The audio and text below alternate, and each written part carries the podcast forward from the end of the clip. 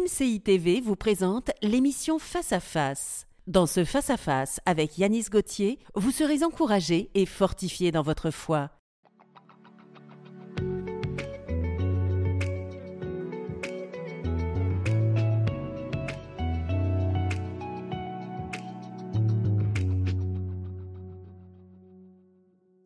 Bonjour, bonjour mon ami, je suis heureux de te retrouver sur ce plateau de l'émission Face à Face pour passer des temps dans la présence de Dieu. Et il y a quelque chose que je vais te demander là tout de suite de faire, c'est de mettre ton téléphone en mode avion parce que ça va décoller. Non, mets ton téléphone en mode avion et reste concentré, connecté à cette émission. Appelle les membres de ta famille parce que je crois qu'il va se passer des choses assez particulières. Je le sais parce que je suis pas seul, je suis avec quelqu'un qui m'inspire beaucoup de par son témoignage et va vous en, en parler mieux que moi. C'est Benjamin Peter Schmidt. Salut Yanis. Un miracle de t'avoir ici, Benjamin. écoute, Merci d'avoir pris l'avion pour venir à MCI au Canada nous bénir. Quand il pleut, ben, je suis ravi, ravi d'être avec toi.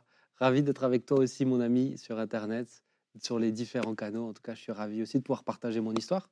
Ça fait un petit temps que je ne l'ai pas partagé et c'est bien de s'en rappeler aussi. Oui, il faut jamais oublier là où Dieu est venu nous chercher. C'est ça, exactement. Euh, alors, avant d'aller plus loin, tu es, peut-être je vais me tromper hein, dans la déclinaison, mais arrière-petit-fils de pasteur. Ça, c'est sûr.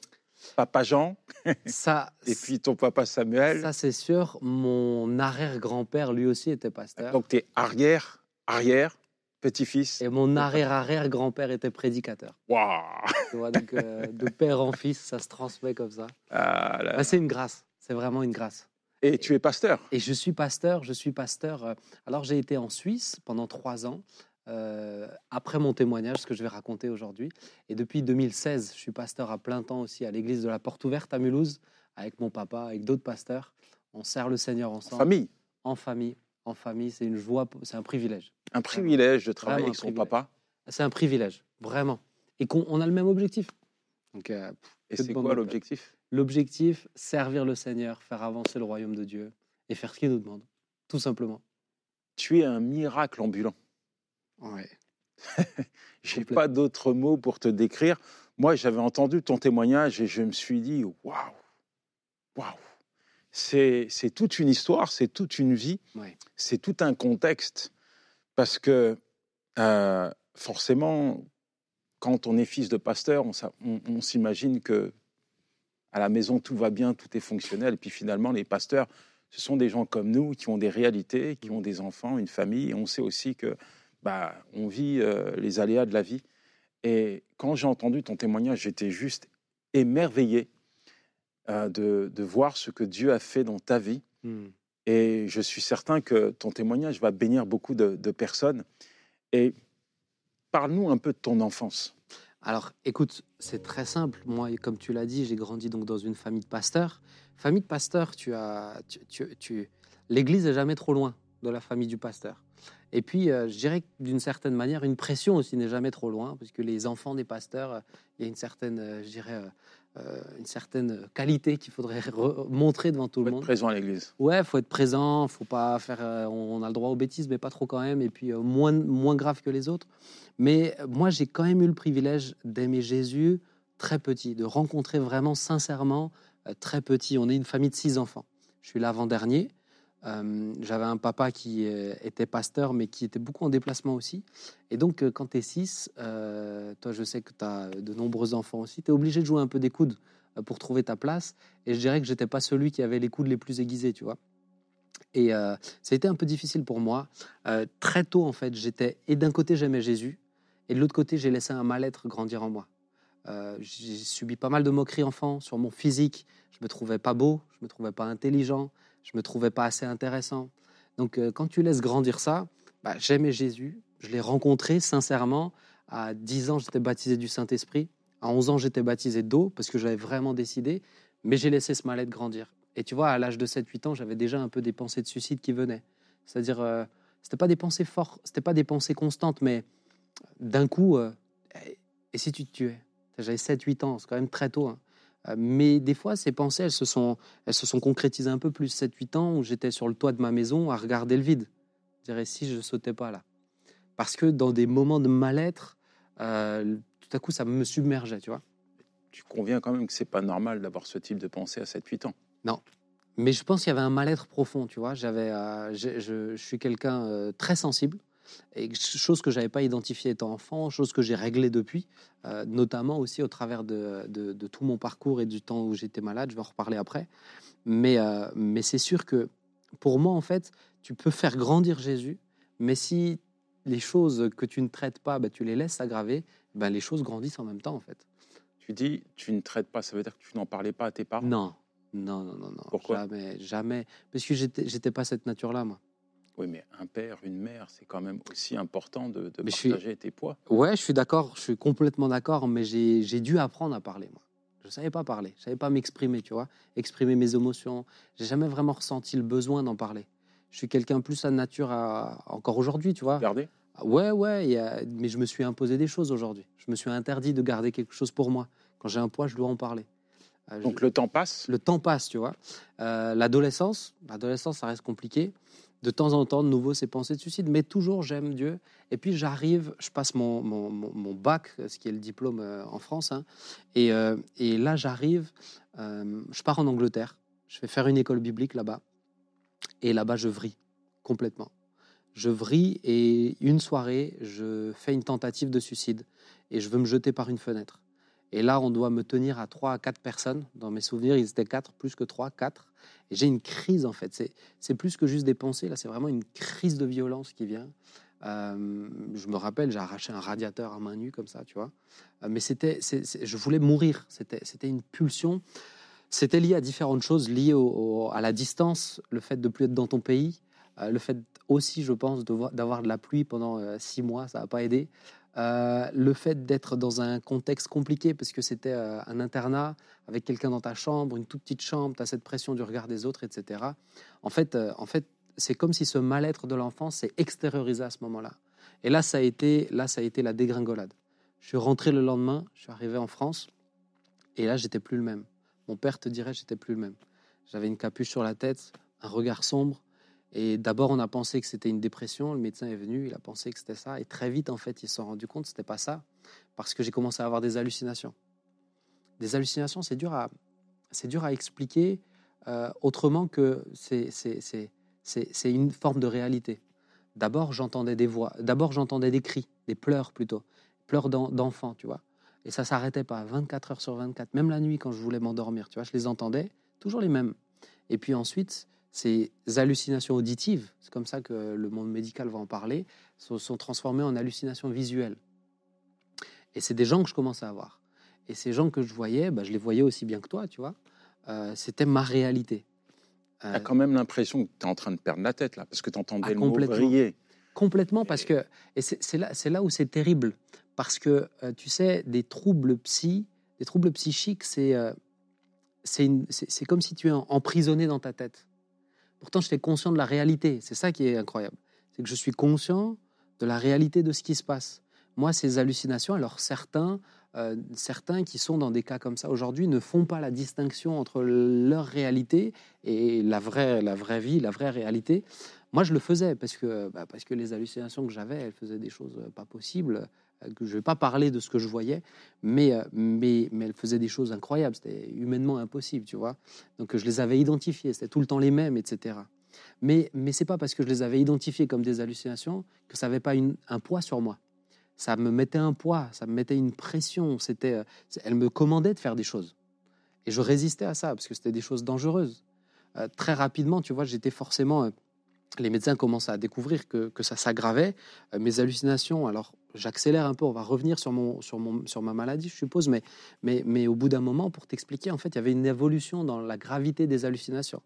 À la fin euh, de ma maladie, les hallucinations étaient telles qu'elles sont même devenues euh, euh, sensitives, c'est-à-dire, par exemple, si je voyais du sang sur mes mains et que je mettais mes doigts dans la bouche, j'avais le goût du sang dans la bouche. Et les médecins te diront, c'est possible, ça existe, mais c'est un degré d'hallucination extrême, extrême. Et tu me permets cette parenthèse, Yanis, mais d'emblée, parce que je sais que certains vont, vont se dire ça, ils vont se dire, il était possédé. Mais un démon, Yanis, je sais que tu le sais aussi bien que moi, ça s'attrape pas comme un rhume. Moi, j'aimais le Seigneur. Il faut ouvrir des portes pour qu'un démon vienne quand tu le Seigneur. Moi, j'aimais le Seigneur, je le servais. J'étais en école biblique, euh, j'avançais avec Dieu. Mais tu vois, malheureusement, on a tendance vite à mettre des gens dans des cases. On a besoin de ça. On a besoin de. C'est rassurant, en fait, de mettre des gens dans des cases. Et, malheureusement, quand on ne comprend pas, on met dans la case qui nous semble le plus proche. Et j'ai envie peut-être de dire à toi, mon ami qui est là, qui connaît quelqu'un, ne l'enferme pas trop vite dans une case. Parce qu'on peut, tu peux vite le piéger dedans et il peut vite en souffrir. On, m'a- on, a, on a essayé de me chasser euh, maintes et maintes fois des démons quand j'étais malade. Il n'y a jamais rien qui est sorti parce qu'il n'y avait jamais rien qui était dedans. Dieu m'a guéri. Et je crois que c'est très important de comprendre ça parce que sinon, on peut faire plus souffrir que faire du bien. Ton père est au courant de la situation. Ouais. Ta maman aussi. L'Église aussi. L'Église, non. Non. On en- il n'en a pas parlé. Donc comment ton père va, va t'aider? Ben, D'abord, faut atterrir. faut dire euh, qu'est-ce qui se passe? On n'a jamais vu ça dans ma famille. Il y avait des antécédents familiaux euh, de, de, de- de- de troubles psy, mais, mais avant, bien avant, même mon, même mon père n'avait pas connu ces gens-là, tu vois, ils étaient déjà décédés. Donc lui, il débarque. Il connaît cette réalité en ayant accompagné quelques familles rapidement. Mais euh, c'est une chose d'accompagner des gens, c'est une chose de vivre leur réalité. Donc, euh, donc il découvre, et je dois dire que sur cette saison-là, il a été extrêmement présent. Euh, il m'a beaucoup soutenu, beaucoup soutenu. Il m'aidait. J'avais des comment comment t'expliquer, mais j'avais des j'avais pas que des hallucinations, tu sais, j'avais des crises d'angoisse. Les crises d'angoisse, c'est euh, tu t'arrêtes de respirer, c'est une peur qui te submerge et qui devient incontrôlable. Je faisais de la tétanie. Et, euh, et, et ça a été pour moi une. C'était devenu invivable, tu t'imagines bien. Mais sous traitement J'étais, sous traitement. On m'a mis, j'avais 12 à 13 pilules par jour. Il faut savoir que dans tout ce qui est des, des- des- des maladies psy, euh, les traitements, c'est un équilibre. Tu as souvent plusieurs médicaments qui s'accumulent avec ce qu'on appelle des correcteurs qui corrigent certains effets secondaires. En plus de ça, moi, j'étais quelqu'un qui supporte, qui a besoin d'une grosse dose de médicaments. Donc, pour ceux qui connaissent, moi, j'avais, une période, j'avais 9 Temesta par jour. J'avais une période, j'avais 6 Valium par jour. Pour ceux qui connaissent un peu cet univers, ils savent que c'est une quantité extrême. Moi, c'était ce qui me permettait d'être à peu près calme. Et ça solutionne ton problème? Tu... Ça, en fait, c'est pas, c'est pas des médicaments qui te soignent. Des pansements. C'est des médicaments qui te, je dirais que c'est des béquilles. Ça t'aide en fait à garder un petit peu la tête hors de l'eau.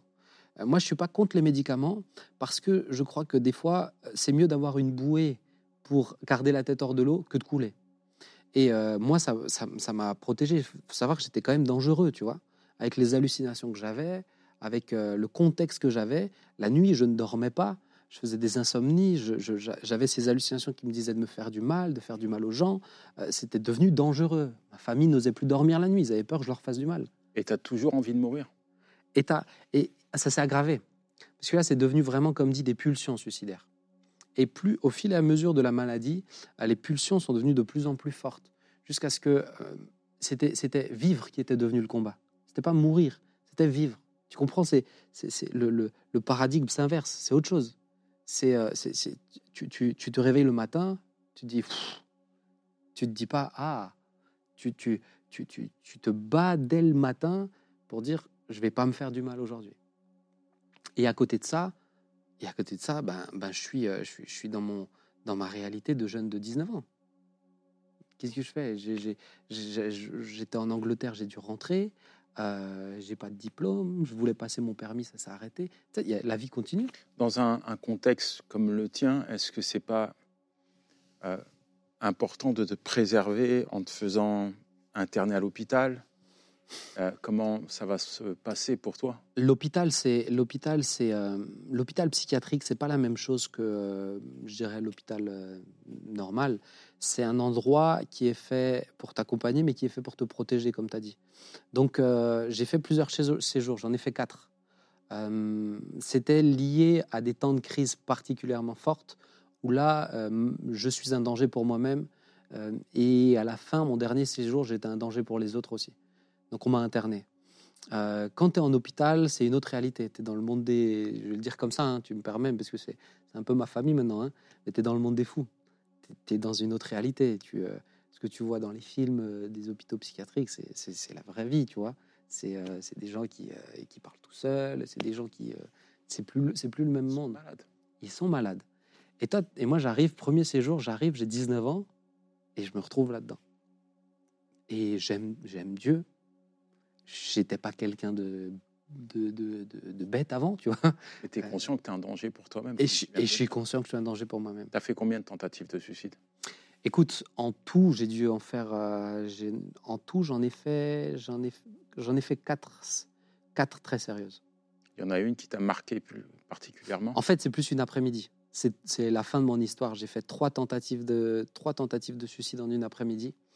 Et euh, C'est un supplice la journée. Tu dis, là, je, je vais en finir. une fois de plus, euh, allez, une j'ai eu un élan de, de courage. Et euh, c'est la période de Noël, décembre 2012. Il faut du courage pour se suicider? Alors là, tu rentres sur un sujet particulier. C'est le mot que as employé. Tu- alors, j'ai pas eu un élan de courage sur ça, mais un élan de courage pour, euh, pour tenter de sortir de chez moi. Mais, euh, mais pour se suicider, non, non, je pense pas ça. En fait, tu as des degrés, en fait. Tu as des paliers au niveau du suicide. Et, euh, et quand tu arrives au dernier palier, euh, il faut du courage pour pas se tuer. Comment ça. tu fais la, la distinction entre, tu le dis, tu connais Dieu, tu aimes Dieu, tu sais que tu ne peux pas t'ôter la vie, et puis tu veux t'ôter la vie. Comment tu arrives à conjuguer ça?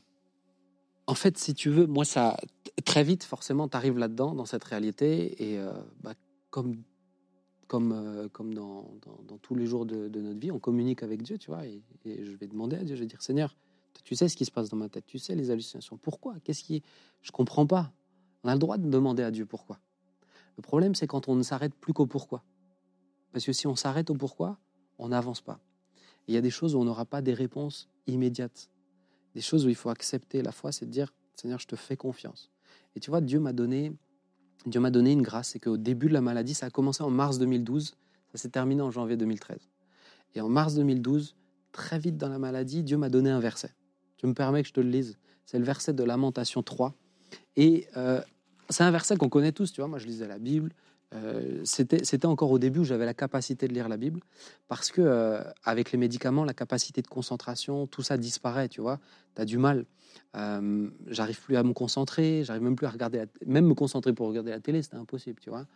J'avais énormément d'effets secondaires liés aux médicaments. Je me suis retrouvé en urgence plusieurs fois. J'ai dû être sondé comme une personne âgée avec, à 19 ans. Je sais pas si tu imagines un peu la honte aussi. Hein. Tu as 5, 6 personnes, des, des, des- infirmières, des médecins qui sont là. Tu as, 19 ans et tu dois être sondé comme une personne âgée à cause d'effets secondaires, de choses comme ça. Et Dieu m'a donné, m'a donné ce verset, regarde. On le connaît tous, Lamentation 3, versets 22 à 23. Les bontés de l'Éternel ne sont pas épuisées. Ses compassions ne sont pas à leur terme. Elles se renouvellent chaque matin. Oh, que ta fidélité est grande. Tu connais ce verset? Et moi, je lis ça, je le connais, le verset. Mais tout à coup, Dieu me pousse, l'Esprit me pousse à replonger dans le, dans le contexte, dans le chapitre. Et c'est là où je trouve extraordinaire la parole de Dieu. C'est que quand on prend les versets, on les sort du contexte, ça peut faire du bien. Mais quand on les prend dans leur contexte, c'est- d'une richesse extraordinaire. Contexte, c'est quoi? Le contexte, c'est que Jérémie n'était pas en pleine forme quand il a écrit ça. Lamentation 3, c'est, euh, je, te, je te lis le verset, euh, le verset 1, regarde. Je suis l'homme qui a vu la misère sous la verge de sa fureur. Sous la verge de sa fureur. Il est en train de parler de Dieu à ce moment-là. Il m'a conduit, mené dans les ténèbres et donc dans la lumière. Contre moi, il tourne et retourne sa main tout le jour. Il a fait dépérir ma chair et ma peau. Il a brisé mes os. Il a bâti autour de moi. Il m'a environné de poison et de douleur. Il m'a fait habiter dans les ténèbres comme ceux qui sont morts dès longtemps. Il m'a entouré d'un mur pour que je ne sorte pas. Il m'a donné de pesantes chaînes. J'ai beau crier, implorer du secours. Il ne laisse pas accès à ma prière. Encore une fois, il parle de Dieu. Et, et il a fermé mon chemin avec des pierres de taille. Il a détruit mes sentiers. Tout ça, c'est le chapitre 3. Il va même plus loin. Il dira Il a brisé mes dents, verset 16, avec des cailloux. Il m'a couvert de cendres. Tu m'as enlevé la paix. Je ne connais plus le bonheur. J'ai dit Ma force est perdue. Je n'ai plus d'espérance en l'éternel. Quand je pense à ma détresse et à ma misère, à l'absinthe et au poison, quand mon âme s'en souvient, elle est abattue au-dedans de moi. Et c'est là qu'il dira Mais voici ce que je veux repasser dans mon cœur, ce qui me donnera de l'espérance. Les bontés de l'éternel ne sont pas épuisées. Et tu vois, j'ai lu ça, et là, Dieu m'a parlé. Il m'a dit Benjamin, Jérémie ici a fait un constat. Tu as le droit de faire un constat. Tu as le droit de faire un constat dans ta situation. Tu as le droit de dire à Dieu ça va mal. Tu as le droit de dire à Dieu je comprends pas. Tu as le droit de dire à Dieu c'est violent ce que je vis. Jérémie a fait un constat, mais il est allé plus loin que son constat. Il a dit mais voici la décision que je décide de repasser dans mon cœur. Ce qui me donnera de l'espérance. Qu'est-ce qu'il fait?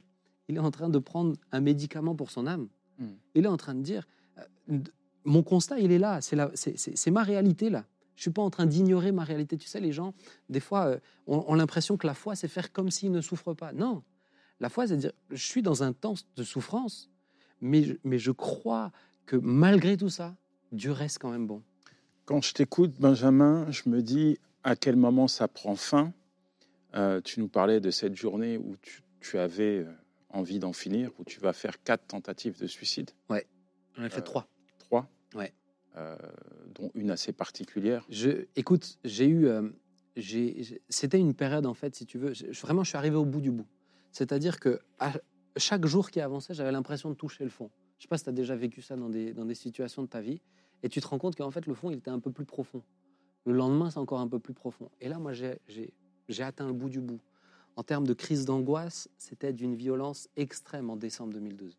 Euh, C'était des angoisses, je voyais des feuilles tomber des arbres, j'avais des angoisses.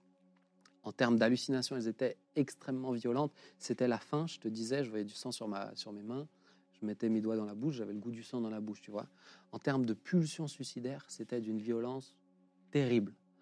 Euh, donc, donc, et, et- en termes de, vie sociale, tiens, on n'a pas parlé de l'isolement là, on n'a pas parlé du fait de se sentir seul, parce que les gens en face de toi comprennent pas.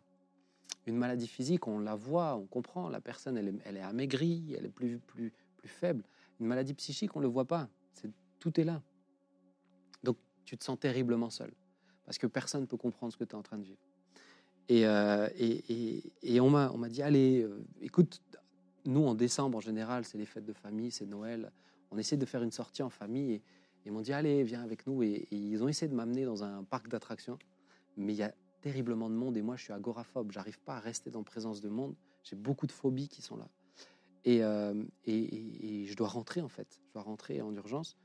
Et là, j'ai ma fiancée, parce que Dieu a été bon dans la maladie. Euh, dans la maladie, je me suis fiancé. Celle qui est ma femme aujourd'hui, qui est la mère de mes deux enfants, pour l'instant, viendront les suivants. Mais, euh, mais elle est là avec moi, elle m'a jamais lâché. Et je dirais qu'elle a reçu un don particulier, elle a reçu le don de la foi à ce moment-là. C'est la seule qui n'a jamais bougé d'un iota et qui était persuadée que j'allais guérir. Extraordinaire. Et là, je suis là et euh, je fais, deux tentatives de suicide. Et, euh, et notamment, je prends toute une dose de Temesta. J'avais, euh, j'avais euh, une boîte de 30 Temesta sur moi tout le temps, puisque j'en avais 9 par jour, tu vois. Et, j'ai pris tous les Temesta qui me restaient. J'ai dû en prendre 15, quelque chose comme ça, puisque j'avais, j'avais déjà pris une, grosse, une bonne partie. Et là, j'ai tout pris d'un coup. Ça m'a rien fait. Ça m'a rien fait. Quand on connaît ce que c'est comme traitement, mais ça m'a rien fait du tout. Et j'en ai marre. Parce que là, là, j'en pouvais plus. Tu sais, je disais toujours à Dieu, Seigneur, je vais te faire confiance. Romains 8, 28, toute chose concourt au bien de ceux qui aiment Dieu, Seigneur, je vais te faire confiance. Mais là, je n'en pouvais plus. C'était, c'était, c'était vraiment la maladie qui me poussait à mourir. Tu comprends? C'est pas juste une, c'est pas, c'est pas, c'est pas juste une humeur là. C'est vraiment la, je dirais, c'est la, euh, quelqu'un qui a une maladie, qui, qui, qui- qui a un cancer, ça peut l'amener à la mort. Il y a des maladies psychiques qui peuvent amener à la mort réellement, une mort violente, une mort par suicide. Et là, j'en pouvais plus, et c'était le cas, c'était plus raisonnable ce que je vivais, et ce que je ressentais, et, mes réflexions. Et donc, on rentre sur Mulhouse. C'est mon père qui roule, j'ai ma sœur qui est à l'avant, j'ai ma fiancée qui est sur la droite. Moi, je suis là, et j'en peux plus, je me vois encore, je me retourne, on est sur l'autoroute. Je dis juste au revoir à ma, à ma chérie, à Sylvia. Je lui dis, euh, je dis, je suis désolé, j'ouvre la porte, et je saute sur l'autoroute. Mais vraiment, je saute, la porte est ouverte, je saute. Et, euh, et un miracle. Dieu a, Dieu a donné une force euh, herculéenne ou angélique à ma, fiancée à ce moment-là. Je ne sais pas comment elle a fait, si ce n'est divin, mais elle a réussi avec une main. Ma, femme, si tu la voyais, c'est pas, euh, pas Hercule. hein. Euh, elle m'a pris, elle m'a ramené dans la voiture. J'ai sauté, hein, Yanis. Elle m'a pris, elle m'a ramené dans la voiture. Elle a mis ma ceinture. Mon père ferme la porte à clé. J'ai eu la vie sauve. La voiture derrière moi, celle qui devait m'écraser, c'était mon beau-frère.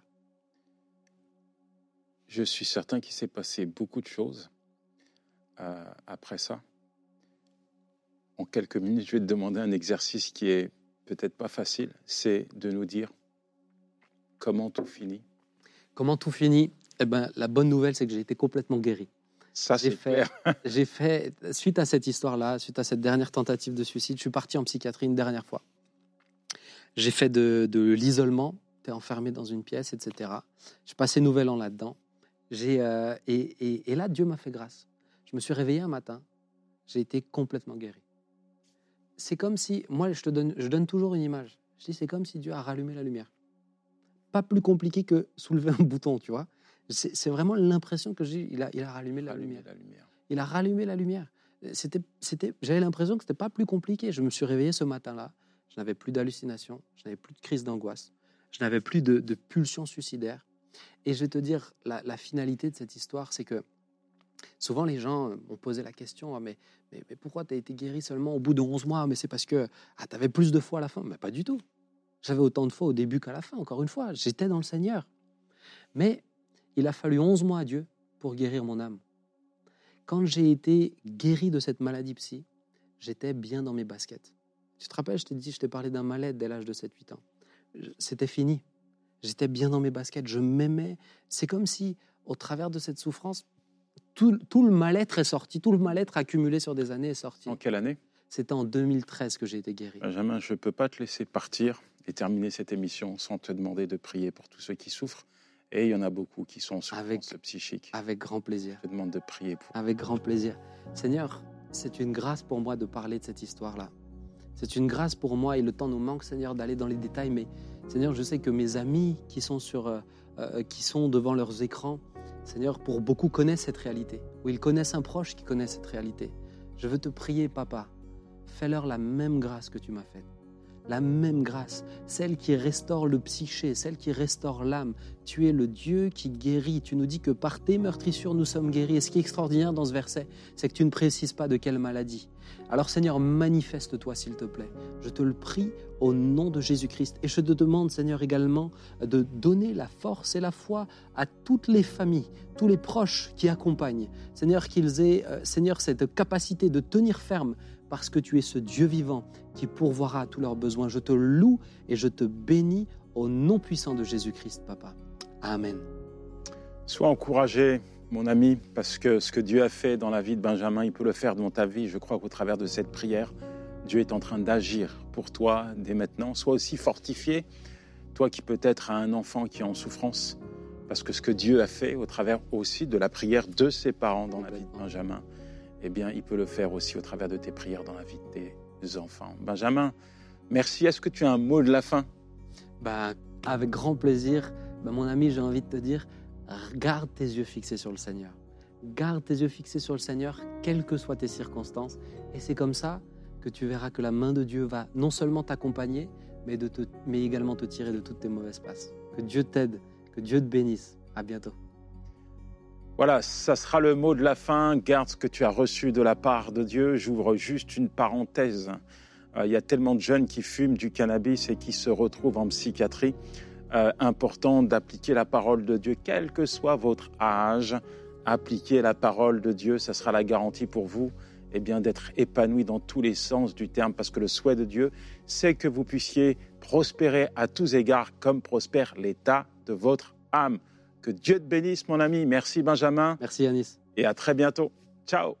Cette émission a pu être réalisée grâce au précieux soutien des partenaires de MCI TV. Retrouvez toutes les émissions de Face à Face sur emcitv.com.